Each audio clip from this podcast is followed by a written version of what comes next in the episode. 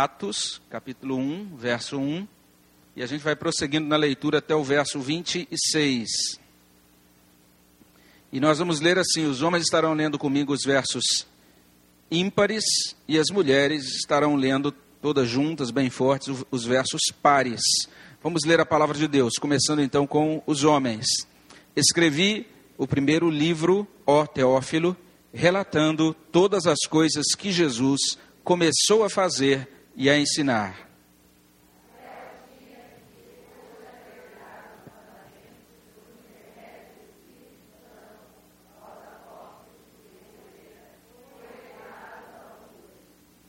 A estes também, depois de ter padecido, se apresentou vivo, com muitas provas incontestáveis, aparecendo-lhes durante quarenta dias e falando das coisas concernentes ao reino de Deus.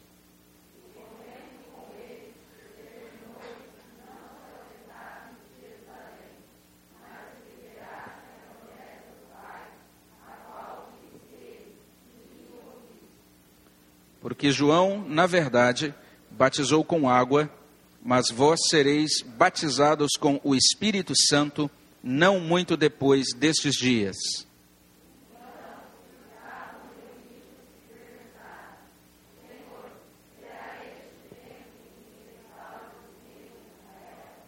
Respondeu-lhes: Não vos compete conhecer tempos ou épocas que o Pai reservou pela sua exclusiva autoridade.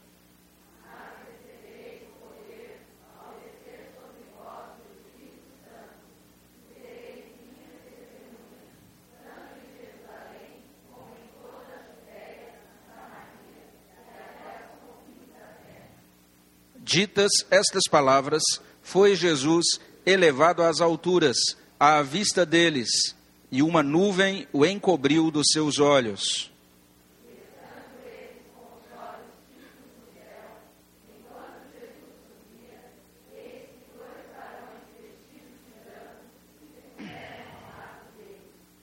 E lhes disseram: Varões galileus, por que estáis olhando para as alturas? Esse Jesus que dentre vós foi assunto ao céu, virá do modo como o viste subir.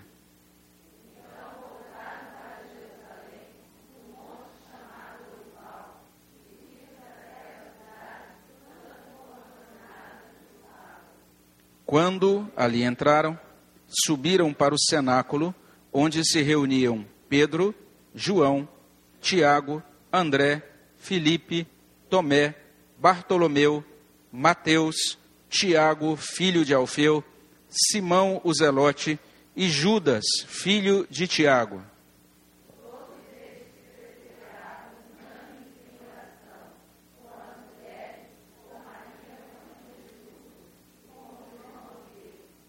Naqueles dias, levantou-se Pedro no meio dos irmãos. Ora, compunha-se a assembleia de umas cento e vinte pessoas e disse: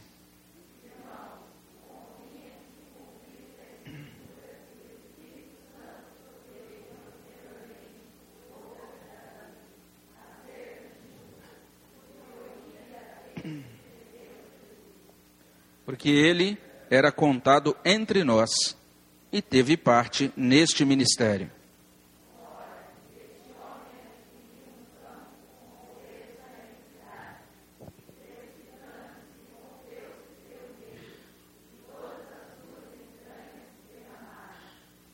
E isto chegou ao conhecimento de todos os habitantes de Jerusalém, de maneira que em sua própria língua esse campo era chamado Aceldama, isto é, campo de sangue.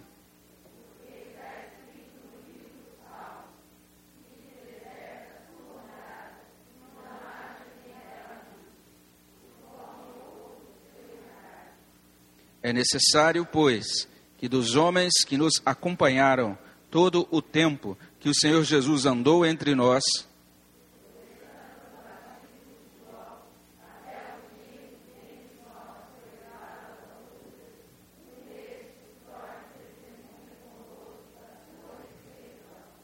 Então propuseram dois, José, chamado Barsabás, cognominado Justo, e Matias.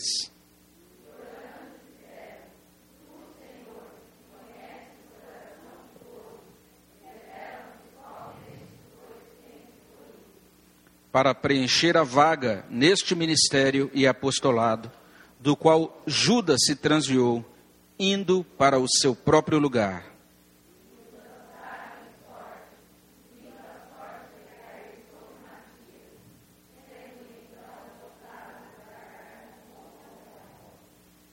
Senhor, no nome de Jesus, nós colocamos nas tuas mãos as nossas vidas. Oramos por esses irmãos e irmãs que foram mencionados agora há pouco. Colocamos, ó Deus, nas tuas mãos cada uma destas vidas, suplicando que o Senhor derrame sobre elas, de acordo com a necessidade de cada um delas, a tua dispensação graciosa. Consolação, fortalecimento na fé, restauração de saúde. Que o Senhor nos conceda, Senhor Deus, a bênção, como nós, desde o início desse culto, temos dito, e temos lido, e temos cantado, essa bênção, ó Deus, de sermos plenamente supridos por todas, a, toda essa provisão rica, suficiente do Senhor em Cristo Jesus. E pedimos que agora o Senhor também tenha misericórdia de nós e nos supra, ó Deus, por meio da tua palavra que ela seja, Senhor Deus, aplicável, que ela seja interessante, que ela seja viva, que ela seja, Senhor Deus, uma palavra que eh, nós recebamos com alegria de coração, de, de todo o nosso coração, e que ela produza os bons frutos determinados pelo Teu Espírito, Senhor. Repreende o inimigo que certamente deseja impedir que essa semente produza fruto e dar-nos essa cobertura da tua presença, da tua proteção, da tua do revestimento com o teu espírito, do teu espírito agindo e aplicando essa palavra nas nossas vidas. Tem misericórdia de nós, tem misericórdia da minha vida. Usa-me, Senhor Deus, como instrumento da tua palavra nesta noite. Usa também os meus irmãos, pastores de todas as igrejas do nosso presbitério, para que essa noite, Senhor Deus, nossas igrejas sejam nutridas, sustentadas com o teu poder. Nós pedimos essas bênçãos e agradecemos. No nome de Jesus. Amém, Senhor Deus. Hoje as crianças estão participando conosco, elas certamente ouvirão falar aqui do dia de Pentecostes. É importante que você, pai ou mãe, depois converse com elas e ajude-as a compreender o que é isso, o que vem a ser esse dia tão importante do calendário cristão, que é o dia de Pentecostes. O dia de Pentecostes acontece no próximo final de semana. E as leituras litúrgicas do nosso culto hoje, tanto da manhã quanto à noite, têm relação com o dia de Pentecostes. E nós olhamos para esse primeiro capítulo do, do livro de Atos. Todo esse primeiro capítulo de Atos é uma preparação para aquele evento do Pentecostes. Esse evento está relatado lá no capítulo 2 do livro de Atos, mas ele é precedido aqui então desta é, preparação.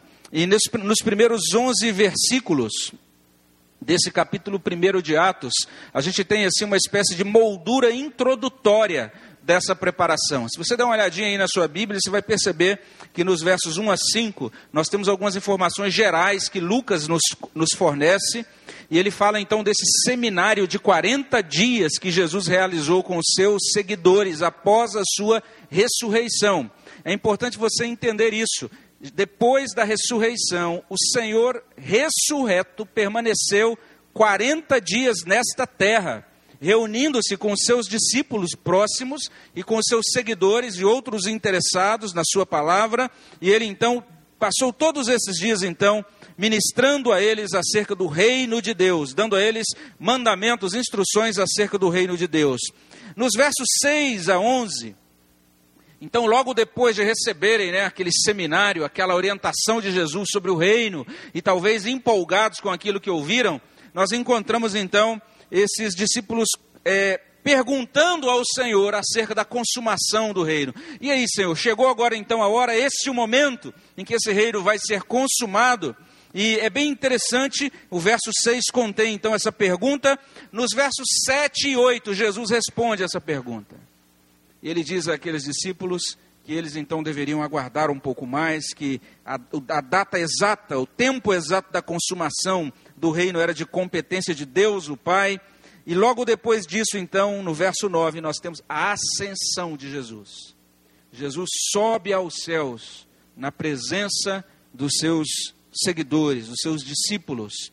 E nos versos 10 e 11, dois anjos surgem e fazem a promessa da vinda de Jesus. Assim como ele subiu, ele haverá de descer dessa maneira. É, essa parte toda introdutória, então, do primeiro capítulo de Atos, ela é bem interessante. Ela mostra o Deus triuno revelando-se e agindo. É algo muito bonito que a gente, a gente percebe aqui. A gente encontra um reino que vai ser estabelecido, e esse reino é o reino de Deus. Está lá no verso 3. E Deus estabelece esse reino soberanamente, no tempo dele, está lá no verso de número 7. O Pai reserva para sua exclusiva autoridade o tempo então em que ele implantará definitivamente esse reino. O rei do reino é Cristo. E esse rei, ele é aquele que sobe aos céus e ele descerá dos céus glorificado. É o que está aí nos versos 6 a 11 o agente desse reino, após a ressurreição e após a ascensão de Cristo, é o Espírito Santo. O Espírito Santo, desde o início, nesse capítulo 1 de Atos, ele inspira Jesus a dar mandamentos, está lá no verso 2. Você vai encontrar essa expressão assim, bem interessante. Depois de haver dado mandamentos por intermédio do Espírito Santo, Jesus, ele deu todo aquele treinamento por meio do Espírito. O Espírito Santo ele é mostrado aí literalmente como aquele que batiza os crentes e capacita os crentes com poder nos versos 5 e também no verso 8. E aí nessa interação antes da, da ascensão de Cristo, nessa, nessa, nesse é, encontro, nesse congraçamento, nessa capacitação, nesse relacionamento antes de Cristo subir aos céus, nós encontramos no verso 7 uma vontade secreta de Deus. Jesus diz assim: Não vos compete conhecer tempos ou épocas que o Pai reservou para sua exclusiva autoridade. Existem aspectos da vontade desse Deus que são secretos.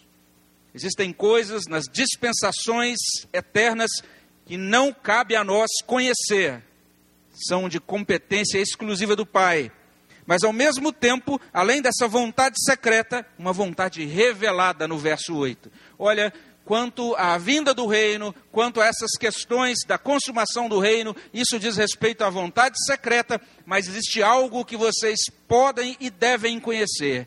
Vocês receberão poder quando descer sobre vocês o Espírito Santo de Deus. Vocês serão minhas testemunhas em Jerusalém, na Judéia, Samaria e também até os confins da terra, no verso 8. Coisas muito preciosas, então, estão diante de nós aqui nesse primeiro capítulo de Atos. E aqui a gente tem um enquadramento que é muito importante.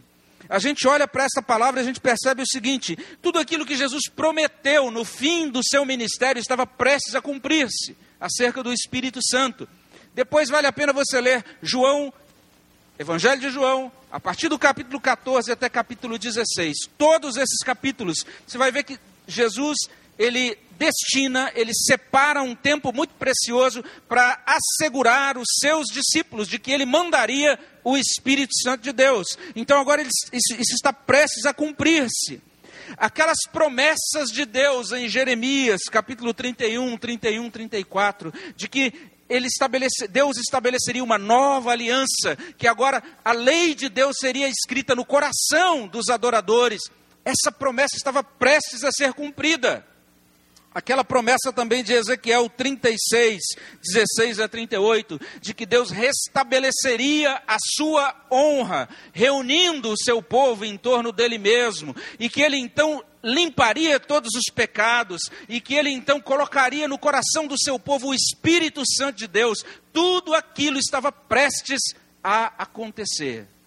40 dias depois da ressurreição. Daqui a dez dias, no dia de Pentecostes, 50 dias após a Páscoa, o Espírito Santo viria com poder sobre a vida da igreja, promessas seriam cumpridas. Aqueles crentes podiam cantar como nós cantamos hoje: tempos melhores estão por vir, obras maiores se farão nesse lugar.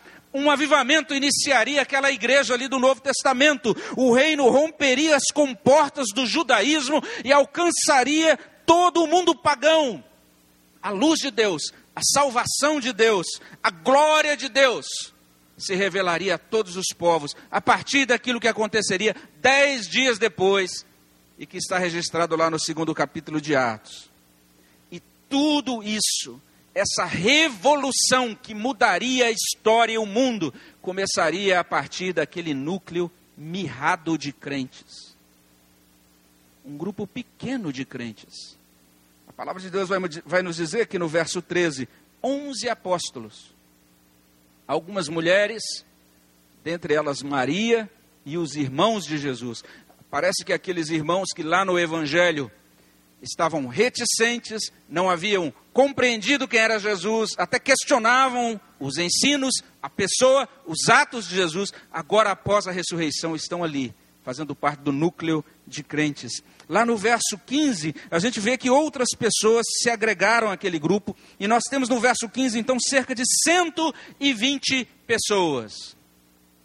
Nós temos nesse auditório aqui nessa noite, nessa igreja, mais de 120 pessoas. E preste atenção nisso, com um número menor do que o número de pessoas que se encontra reunida nesse lugar hoje, Deus mudou o mundo. Deus fez uma grande obra dentro do, do século I, dentro da história. E nessa noite, uma semana antes do Pentecostes, a gente se lembra então daquela ocasião e a gente pensa na preparação dessas pessoas. O capítulo 1 de, de Atos nos mostra o modo como aquela igreja se preparou para o Pentecostes. O modo como aqueles irmãos se preparou para o Pentecostes. É bem interessante esse capítulo para nós, muito útil. Deus os visitaria com poder. E atualmente, atualmente a gente fala muito sobre poder. Atualmente a gente fala muito sobre avivamento. Você vai ver, está lá na nossa lista de orações do boletim. Um tema para orarmos todos os dias. Ore por avivamento. Se você já está em igreja há muitos anos, você já deve ter ouvido milhares de vezes a palavra avivamento. Se você é membro da igreja presbiteriana, pelo menos a partir da década de 90, você vai perceber que a nossa igreja já fez vários congressos nacionais cujo tema tem relação com avivamento. Haverá um congresso desse agora, nesse mês de junho, na nossa igreja. E tudo isso, meus irmãos, ou ouve, né? E tudo isso que é, nós falamos sobre, sobre avivamento, muitas vezes a gente vai falando, vai falando, e a gente vai se esquecendo de, do, do que é avivamento. O que é isso? Se nós estamos orando, se nós dizemos que precisamos orar por avivamento, se essa igreja entende que é fundamental para a vida dela o avivamento, o que é avivamento? Um servo de Deus, ele conceitua avivamento assim: avivamento são as energias ininterruptas e incontidas do Espírito de Deus demolindo os diques que foram erguidos contra o seu ministério de convencer e converter pessoas em todas as comunidades de indivíduos, como aconteceu no Pentecostes e nos despertamentos que têm ocorrido. Preste atenção nisso. As energias ininterruptas e incontidas do Espírito de Deus, demolindo os diques que impedem a fé. Imagine essas energias do Espírito Santo manifestando-se poderosamente na nossa igreja. Foi isso que aconteceu no Pentecostes. Foi isso que aconteceu lá. Mas a grande questão, meus irmãos, é que bíblica e historicamente, avivamentos são precedidos por preparação.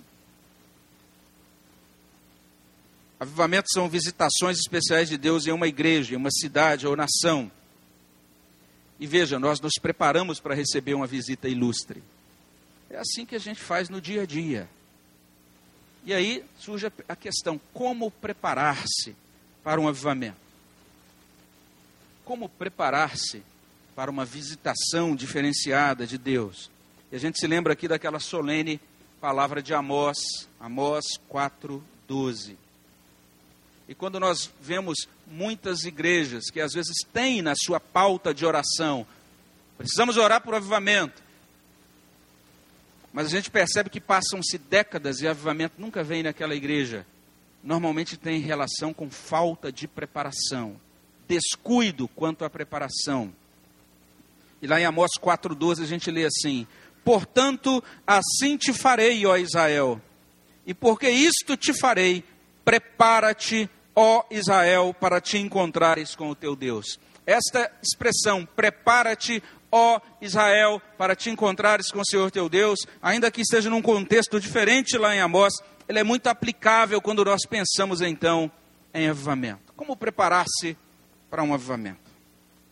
Esses crentes em Atos, eles nos fornecem um exemplo abençoado. Não é uma lista de regras é, estrita, mas é um exemplo que vale apenas ponderar, conhecer e seguir. Em primeiro lugar, quando nós olhamos para esse texto aqui de Atos, esses crentes aqui em Atos, eles são descritos aguardando o Pentecostes com obediência. E isso é muito claro quando a gente lê o verso 12, quando a gente encontra essa sentença aqui, bem curtinha, bem lacônica, que diz assim: Então voltaram para Jerusalém, do monte chamado Olival, que dista daquela cidade tanto como a jornada de um sábado. Se você olhar, e a gente já teve uma oportunidade de, de, de ouvir sobre isso, você vai perceber que lá no verso 4 existe uma determinação, e diz assim: comendo com eles, determinou-lhes que, se, que não se ausentassem de Jerusalém, mas que esperassem a promessa do Pai. Eles receberam uma determinação, uma ordem do Senhor. É bem interessante que nesta ordem, é, no verso 4, é, esta ordem do verso 4, ela de certa maneira, ela é reforçada no verso 8 que lá no verso 8 existe uma espécie de reforço desse centro geográfico da bênção. Vocês receberão poder ao descer sobre vós o Espírito Santo e serão minhas testemunhas. E diz a palavra de Deus, tanto em Jerusalém como na Judéia, Samaria até os confins. É em Jerusalém que a bênção vem, é lá que vocês devem estar, é, pra, é lá que eu enviarei a minha bênção. Vocês devem voltar a Jerusalém para receber esta bênção. O que, que aqueles crentes fazem? Eles aguardam o Pentecostes, obedecendo aquela instrução. Preste atenção: uma determinação seguida de obediência.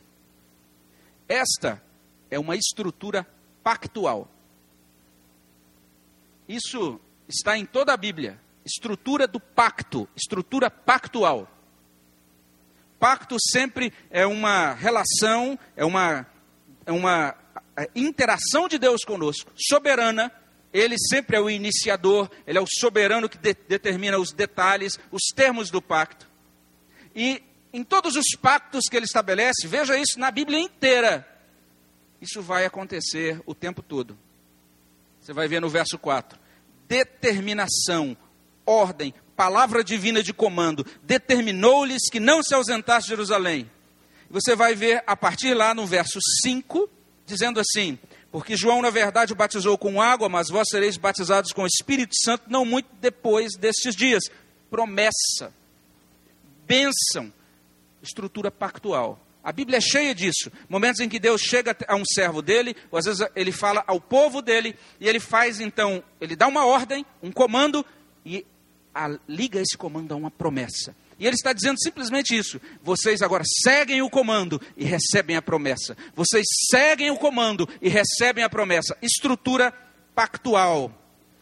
Existe um erro muito grande quando a gente lê esse texto com os óculos, né, com a perspectiva do chamado movimento de santidade. Esse movimento de santidade, ele foi um movimento que surgiu dentro da igreja já ali a partir principalmente do século, do, do século XVIII, foi muito desvirtuado a partir do século XIX. Muitas denominações evangélicas surgiram a partir desse movimento de santidade, que é, começou a entender a Bíblia errado, entendendo assim, que se eu obedeço, agora Deus é forçado a me responder, a me abençoar, e agora, se eu obedeço a Deus, Deus agora tem uma dívida comigo, e agora eu posso reivindicar essa dívida de Deus, porque afinal de contas eu fiz a minha parte, fui, fui, fui obediente, Deus tem que fazer a parte dele.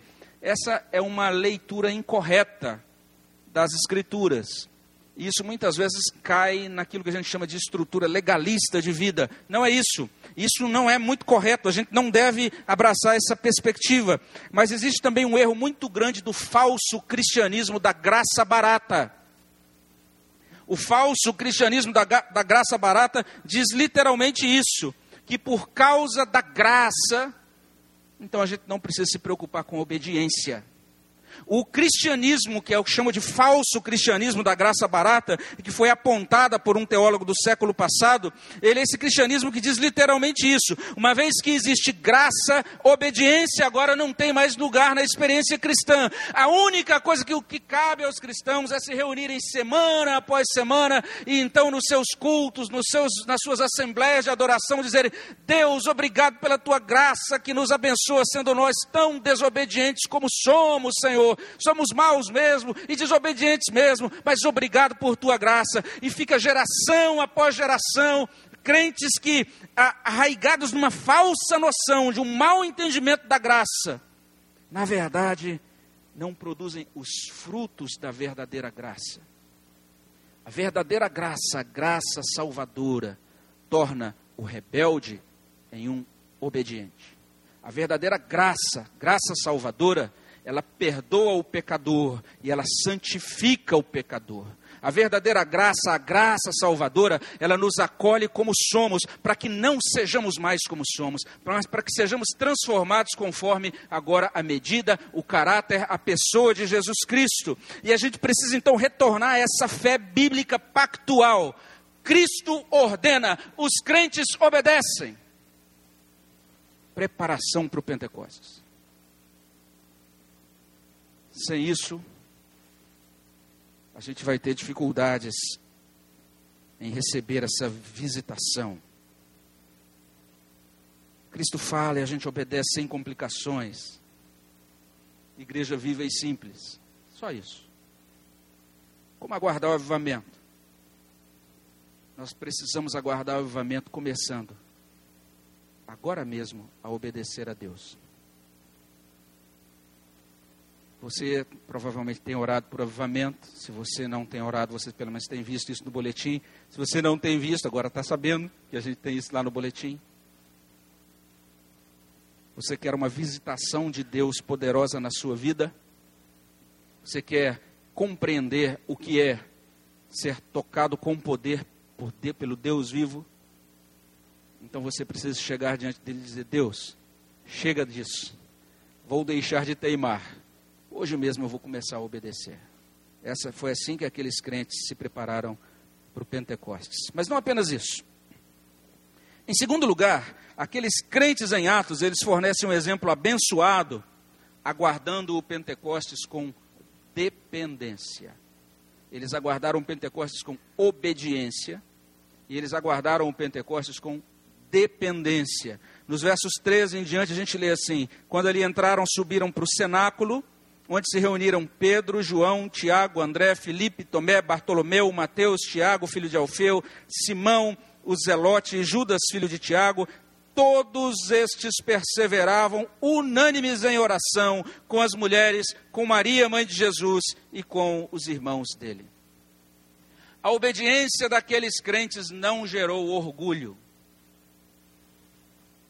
Eles não ficaram, ah, como nós somos bons e obedientes. Não. A obediência daqueles crentes gerou humildade e um senso acentuado de dependência de Deus. Olha só que interessante. Essa humildade daqueles crentes derramou-se como oração.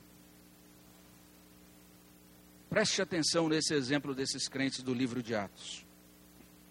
Todos estes perseveravam unânimes. Parece uma redundância. Todos e depois unânimes. Se disser só todos perseveravam em oração, mas a frase é construída cuidadosamente para acentuar de que ninguém ficou de fora desse movimento de oração. Ninguém. Não tinha esse negócio na igreja de Atos. É, reunião de oração. E aí tinha um grupinho aqui que vem e outro não vem. Todos perseveravam unânimes em oração. Aquela igreja naquele momento não tinha nenhuma estrutura sofisticada. Não tinham departamentos organizados. Não tinha uma agenda com programações semanais. Ela não tinha sequer uma estrutura litúrgica, nem cultos, nem pregadores ainda assim estabelecidos como nós temos na igreja de hoje, apesar de que tinham os apóstolos lá, mas não exatamente como as igrejas são organizadas hoje. Mas uma coisa ela sabia: ela precisava se reunir e ela precisava orar. Olha só o detalhe do texto. O que eles tinham de fazer? Está lá no verso 4. Retornar para Jerusalém. O que, que é isso? Ação, obediência, como falamos. Mas depois, se você observar o verso 4, depois que, ele, que eles voltassem para Jerusalém, o que, que eles tinham que fazer? Esperar. Está lá no verso 4. É muito interessante isso. Comendo com eles, determinou-lhes que não se ausentassem de Jerusalém. Vamos ler o finalzinho do versículo 4? Mas que esperassem a promessa do Pai, a qual disse ele: De mim ouvistes. Que coisa bela, irmãos. Graça, promessa do Pai. Se é promessa do Pai, o Pai realizará a promessa. Ele é o Deus soberano que decreta e realiza o que decreta. Graça. Você está ouvindo isso há vários anos, se você é crente há muitos anos. Graça, promessa. Quais são promessas que temos no Evangelho? Nós temos promessa de que seremos santificados. Nós temos promessa de que seremos providos. Nós temos promessa de que seremos glorificados. Nós temos promessa de que seremos capacitados. Você já parou para pensar em todas essas promessas? Ricas promessas, fruto da, do decreto soberano de Deus, que chegam até nós não porque merecemos, chegam até nós por graça, por meio de Cristo. Graça que, que nós precisamos fazer? Obedecer e esperar. Ótimo! Como que o crente espera? Esse é o ponto. Porque alguns presbiterianos que eu conheço dizem assim: ah, graça, e eu tenho que esperar. Estou esperando em Deus, irmão. Mas você não vê aquele crente em nenhuma reunião de oração como que o crente espera em Deus. O crente espera orando. Dependência em oração. Avivamentos ordinariamente são atos da soberania de Deus, que são aguardados e que são buscados em oração. Um servo de Deus, viveu no século XIX, Charles Spurgeon, um pastor batista, ele ensinava o seguinte: ele dizia isso, os avivamentos, quando genuínos, eles nem sempre ocorrem só porque assobiamos chamando-os. Não é porque a gente põe na lista do boletim, nós precisamos de avivamento. Diz, Deus, manda avivamento. E Deus manda, sim. Na primeira vez que a gente pede, não é assim que Deus faz. Deixa eu dizer, tudo o que é precioso na vida dá trabalho tudo, se você quiser fazer algo imprestável, que vai arruinar o seu futuro, destruir a sua família para o resto da vida e tornar você uma pessoa lastimável, é, é, envergonhada pelo resto da vida diante da sociedade, você pode fazer isso rapidamente, amanhã. Se você quiser construir uma carreira sólida, você vai ter que trabalhar muito pelas próximas décadas. Se você quiser construir um lar sólido, você vai ter que trabalhar muito pelos próximos anos. Tudo o que não presta vem fácil. O que é valioso tem um preço. Como é que o crente espera? Spurgeon diz assim: chamem assim o vento, vejam se o vento vem. Grandes chuvas foram dadas em resposta às orações de Elias. Mas não da primeira vez que Elias orou, nós temos também que orar e orar, vez após vez, e afinal aparecerá uma nuvem e dela cairá a chuva. Aguardem algum tempo, trabalhem, lutem, orem, e no devido tempo a bênção virá, e vocês verão a igreja acompanhar-vos em busca dos vossos ideais. É isso que Spurgeon escreveu no século XIX. É necessário orar, é necessário buscar, é necessário então depender orando. Eu dependo de Deus para a minha profissão, o quanto você tem orado por ela, Eu dependo de Deus para minha família. O quanto você tem orado por ela. Eu dependo de Deus para tomar as decisões chave. O quanto você tem orado por essas decisões chave. Um outro teólogo chamado J. I. Packer, ele é chamado de o último dos puritanos, está vivo hoje com mais de 90 anos. Ele diz assim: avivamento é inteiramente obra da graça pois sobrevém a igrejas e cristãos que merecem apenas julgamento, e Deus o faz acontecer de maneira a mostrar que a sua graça foi decisiva. Veja bem, avivamento, obra da graça. Mas olha bem o que diz, continua dizendo esse servo de Deus. Ele diz assim: os homens podem organizar convenções, os homens podem organizar campanhas, e podem buscar a bênção de Deus sobre essas campanhas, mas o único organizador de avivamentos é Deus, é o Espírito Santo. E ele continua dizendo assim: repetidas vezes o avivamento tem vindo de maneira súbita e rompendo frequentemente em lugares obscuros, através do ministério de homens também obscuros, mas na verdade ele vem em resposta à oração, e onde ninguém orou, é provável que também ninguém seja avivado.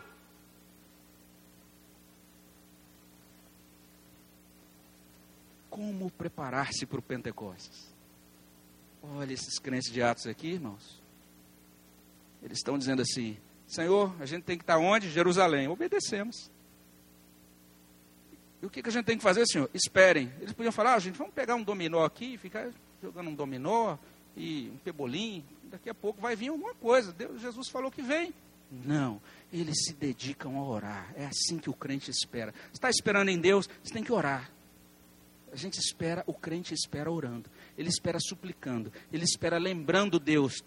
Tudo isso é metáfora, é analogia, é linguagem humana. Deus não precisa ser lembrado, mas ele dispôs no seu mesmo plano soberano, aquele mesmo plano soberano no qual ele decretou que nos daria as bênçãos, naquele mesmo plano ele decretou que nos daria bênçãos em resposta às nossas orações. A igreja que não ora não prospera, o crente que não ora não prospera. A família que não ora não vinga, não prevalece. Parece redundante, mas eu tenho de enfatizar. Me desculpem, mas é porque isso é importante demais. É preciso aguardar avivamento ou qualquer outra benção de Deus com dependência. Dependendo dele, mas eu quero enfatizar com dependência orando. Existe uma arapuca no nosso coração pecaminoso eu já caí nessa arapuca várias vezes. Não sei se você já passou por isso. Mas é dizer assim: ah, eu dependo de Deus. Mas eu muitas vezes dizia isso sem estar orando adequadamente pelas coisas que precisavam ser encaminhadas e trabalhadas na minha vida. Nós precisamos começar a ser crentes que dependem de Deus, orando. Quem depende de Deus, ora a Deus. Você viu como a Bíblia é simples, como o cristianismo é simples. O cristianismo é isso: Cristo fala e a gente obedece. O cristianismo é isso: Cristo promete e a gente ora e aguarda a promessa orando. Não tem segredo. Deixe de pensar que a coisa é mais complicada do que isso, porque não é. Mas tem um terceiro elemento. Esse aqui, não tanto é, reconhecido devidamente como deveria. Como é que a gente aguarda o avivamento? Começando a obedecer a Deus, demonstrando dependência de Deus, orando. E por fim, os crentes em Atos, eles fornecem um exemplo abençoado, aguardando o Pentecostes, com ordem. Duvido que você já tinha pensado nisso, quando você lê Atos 1. Porque a gente olha a partir do verso 15 até o verso 26, e eu mesmo já ouvi de alguns cristãos é uma tendência, é uma inclinação de muitos olharem para esse texto e não compreenderem bem o lugar dele aqui nesse capítulo 1 de Atos, a função de, de, dele aqui nesse lugar. Alguns olham para Atos 1, 15 a 26 e imaginam isso como uma espécie de recorte assim administrativo, mostrando um lado burocrático da igreja. E já vi algumas pessoas que olham para Atos 1, de 15 a 26 e até dizem assim: olha, esse texto possui o registro de um de uma precipitação dos apóstolos. Os apóstolos estavam meio precipitados e aí resolveram eleger é, mais uma pessoa para substituir Judas e afinal de contas eles cometeram um erro, porque o décimo segundo apóstolo foi Paulo e não foi essa pessoa aqui. E a gente lê apenas como uma espécie assim de, de ato bem intencionado, mas que de certa maneira foi uma precipitação apostólica. E a gente fica tentando entender por que é que esta passagem, Atos 1, 15 a 26, está aqui antes do Pentecostes. Entenda que nada na sua Bíblia está fora de lugar. Nada está aí por acaso. Atos 1, 15 a 26 faz parte da preparação da igreja para o Pentecostes. E uma chave para a gente entender o que está acontecendo aí está lá no verso 20b, um texto obscuro demais, do modo como ele aparece aqui, porque Pedro ele está dando uma explicação sobre o que aconteceu com Judas. E lá no verso 20, Pedro ele faz assim uma espécie de colagem. Ele junta duas passagens, ele tira dois textos do Antigo Testamento e mistura esses dois textos em uma fala, uma, uma fala só, porque ele diz assim no verso 20: Porque está escrito no livro dos Salmos, Aí ele cita Salmo é, de número 69, verso 25: Fique deserta a sua morada, não haja quem nela habite. E logo depois ele corta essa passagem e já pula para Salmo 109, 8, que diz assim: Tome outro o seu encargo. Essa partezinha obscura aí dessa citação de Pedro lança luz sobre o que eles estão fazendo, por que é que eles estão escolhendo esse outro indivíduo para substituir então a pessoa de Judas. Se você tem a, a, a edição Almeida Revista e Corrigida, você vai encontrar aí uma palavra muito diferente, porque lá na Almeida Revista e Corrigida, ao invés de dizer assim, tome outro o seu encargo, você vai encontrar essa expressão, tome outro o seu bispado. Porque a palavra grega literalmente é episcopos, bispo, o ofício de um bispo, de um oficial da religião, de um líder da igreja. Você vai ver um outro detalhe interessante, que é o seguinte: Pedro, ele começa a sua fala e ele vai dizer o seguinte no verso 21. Ele diz: É necessário, pois. Ele tinha plena convicção que Deus desejava que eles restabelecessem ou completassem o número dos doze para estabelecer o propósito de Deus quanto ao episcopado, à liderança espiritual institucional da igreja do Novo Testamento. O que nós estamos percebendo é isso. É bem provável que isso constasse dos mandamentos que foram recebidos do Jesus ressurreto, são mencionados lá no verso 2. E isso certamente reflete aquilo que o Jesus histórico fez quando ele escolheu especificamente 12, e tinham que ser 12 apóstolos, não podiam ser 11, nem 13. Ele estava restabelecendo, estava cumprindo a profecia de Ezequiel 36, restabelecendo o novo Israel em torno dele, da figura do Messias. O que, que a gente tem aqui? Uma preocupação com a ordem. Existe um cargo a ser preenchido e nós precisamos preenchê-lo. E eles preenchem aquele cargo da seguinte maneira: Pedro vai à frente do povo e diz: Olha, nós estamos sob o cuidado de Deus. Aquilo que aconteceu com Judas não é fortuito, está sendo cumprida a palavra de Deus no que aconteceu com ele. E agora é necessário que nós agora tomemos uma providência e substituamos aquele a, a, pessoa de Judas, escolhemos dentre nós mais uma pessoa, mais alguém que esteja então como testemunha daquilo que o Senhor realizou desde o início do seu ministério até a ressurreição. E aí então eles fazem algo que nós não entendemos muito bem. Eu já ouvi alguns crentes que leem Atos 1, tá falando e dizem assim: está vendo como foi um erro dele? Eles lançaram sortes. Por isso que não deu certo esse Matias, ninguém ouve falar dele mais no resto do Novo Testamento. Já ouvi muito isso ao longo da minha vida. Mas esse processo que eles fizeram foi um processo extremamente bíblico e legítimo, era um modo judaico de escolher lideranças. Era por Urim e Tumim, era lançando sortes, era assim que era feita a escolha de líderes dentro do, do Antigo Testamento. No Novo Testamento, quando o apóstolo Paulo funda as igrejas agora no universo, no contexto gentílico, ele já vai usar agora um método gentílico, um método grego de eleger líderes, de acordo com o costume das cidades gregas. A eleição por votação. Mas aqui eles estão usando um método simplesmente judaico, de tirar sortes. Urim e Tumim. Estão, e vejam bem, eles fazem isso depois de orar a Deus. Verso 24: Orando disseram: Tu, Senhor, que conheces o coração de todos, revela-nos qual destes dois tens escolhido para preencher a vaga nesse ministério e apostolado. Era necessário alguém para assumir a posição no apostolado, no bispado da igreja. Então eles escolhem Matias a boa ordem da igreja foi estabelecida. Então eu preciso dizer para você isso. Nós precisamos aguardar o Pentecostes, obedecendo a Deus com obediência. Nós precisamos aguardar o Pentecostes com dependência de Deus, orando. E nós precisamos aguardar o Pentecostes organizando-nos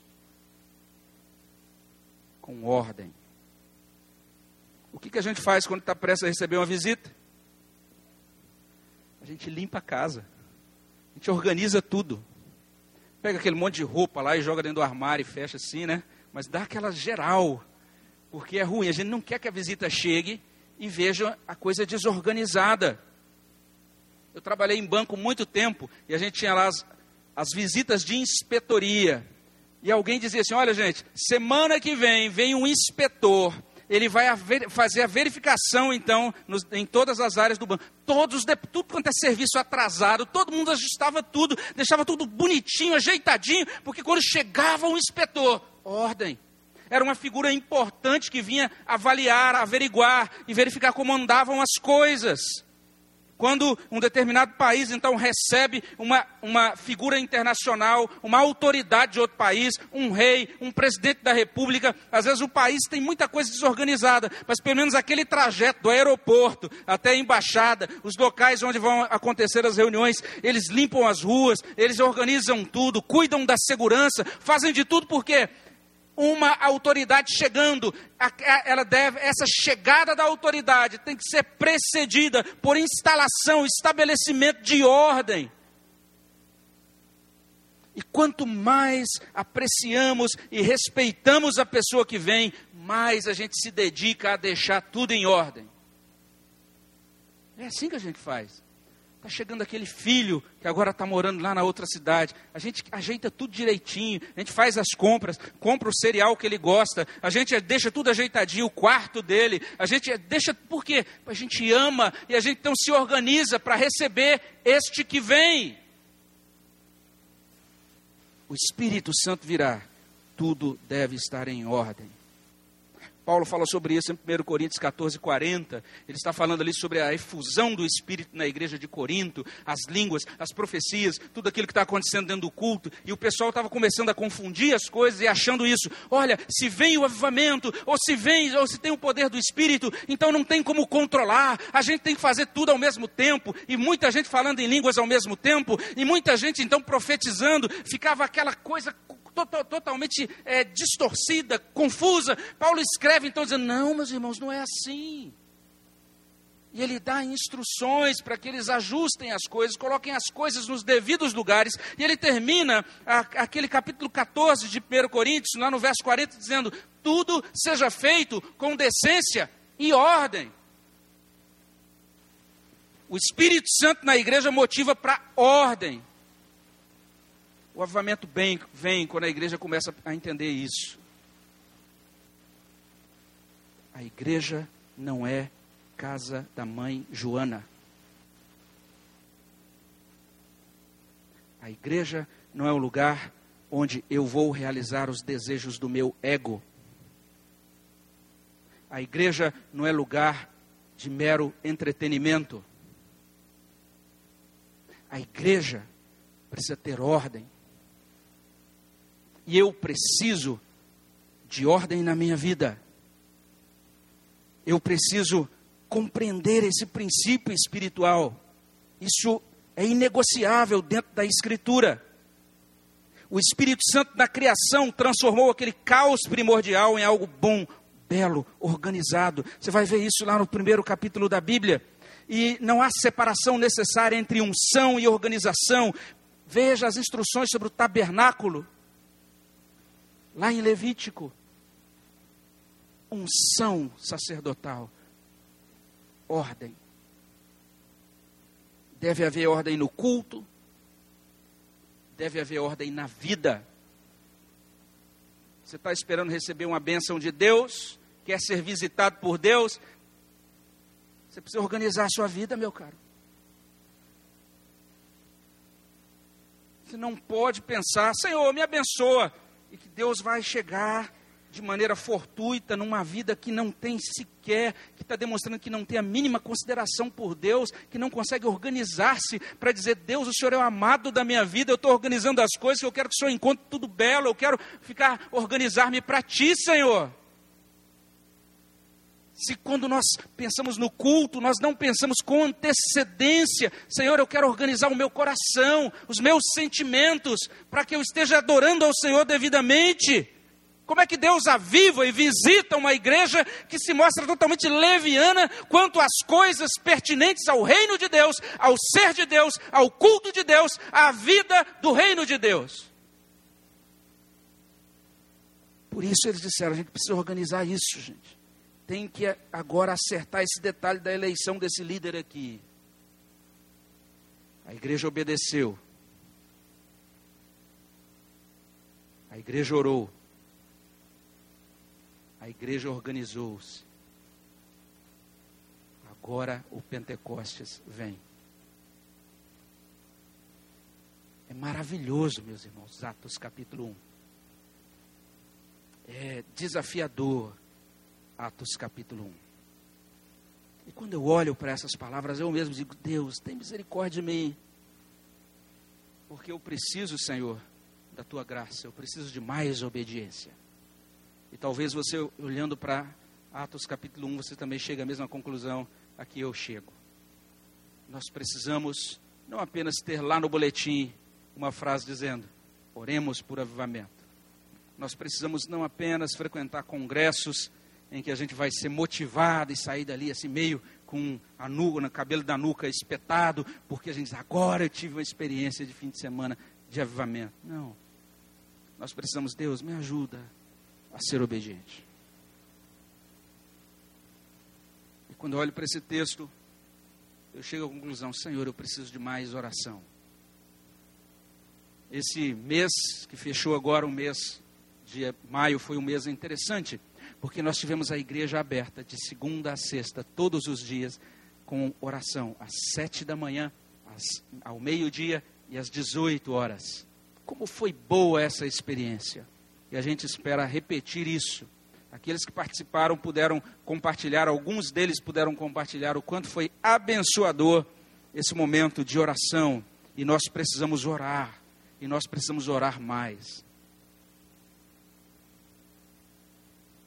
E a gente precisa compreender isso, que esse Deus que nos convoca a obedecer e também a depender é o Deus que nos convoca a nos organizarmos a compreendermos Ele como esse Deus maravilhoso, esse Deus da ordem. Pode ser diante dessa palavra, tanto eu quanto você, nós precisamos responder a essa pergunta: como é que eu devo e como é que eu posso me preparar para o avivamento? Um servo de Deus chamado Leonard Ravenhill, ele escreve um livrinho muito pequenininho, muito fininho, mas que é um livro carregado de poder. O título desse livro é Por que tarda o pleno avivamento? É um livro que eu recomendo a todos os crentes. Por que tarda o pleno avivamento? E a palavra de Deus, então, ela continua insistindo nessas mesmas coisas muito simples que já estão, que constam lá desde o livro de Amós. Prepara-te, ó Israel, para te encontrares com o teu Deus. Amém? Vamos orar ao nosso Deus. Senhor, nós suplicamos que Teu Espírito Santo graciosamente aplique essa palavra aos nossos corações e nos ajude a compreender esses princípios tão simples do Senhor. Esses princípios, Senhor Deus, que nos colocam diante da necessidade de sermos obedientes de maneira simples. Esses princípios, ó Deus, que nos colocam diante dessa necessidade de orarmos mais, de orarmos melhor.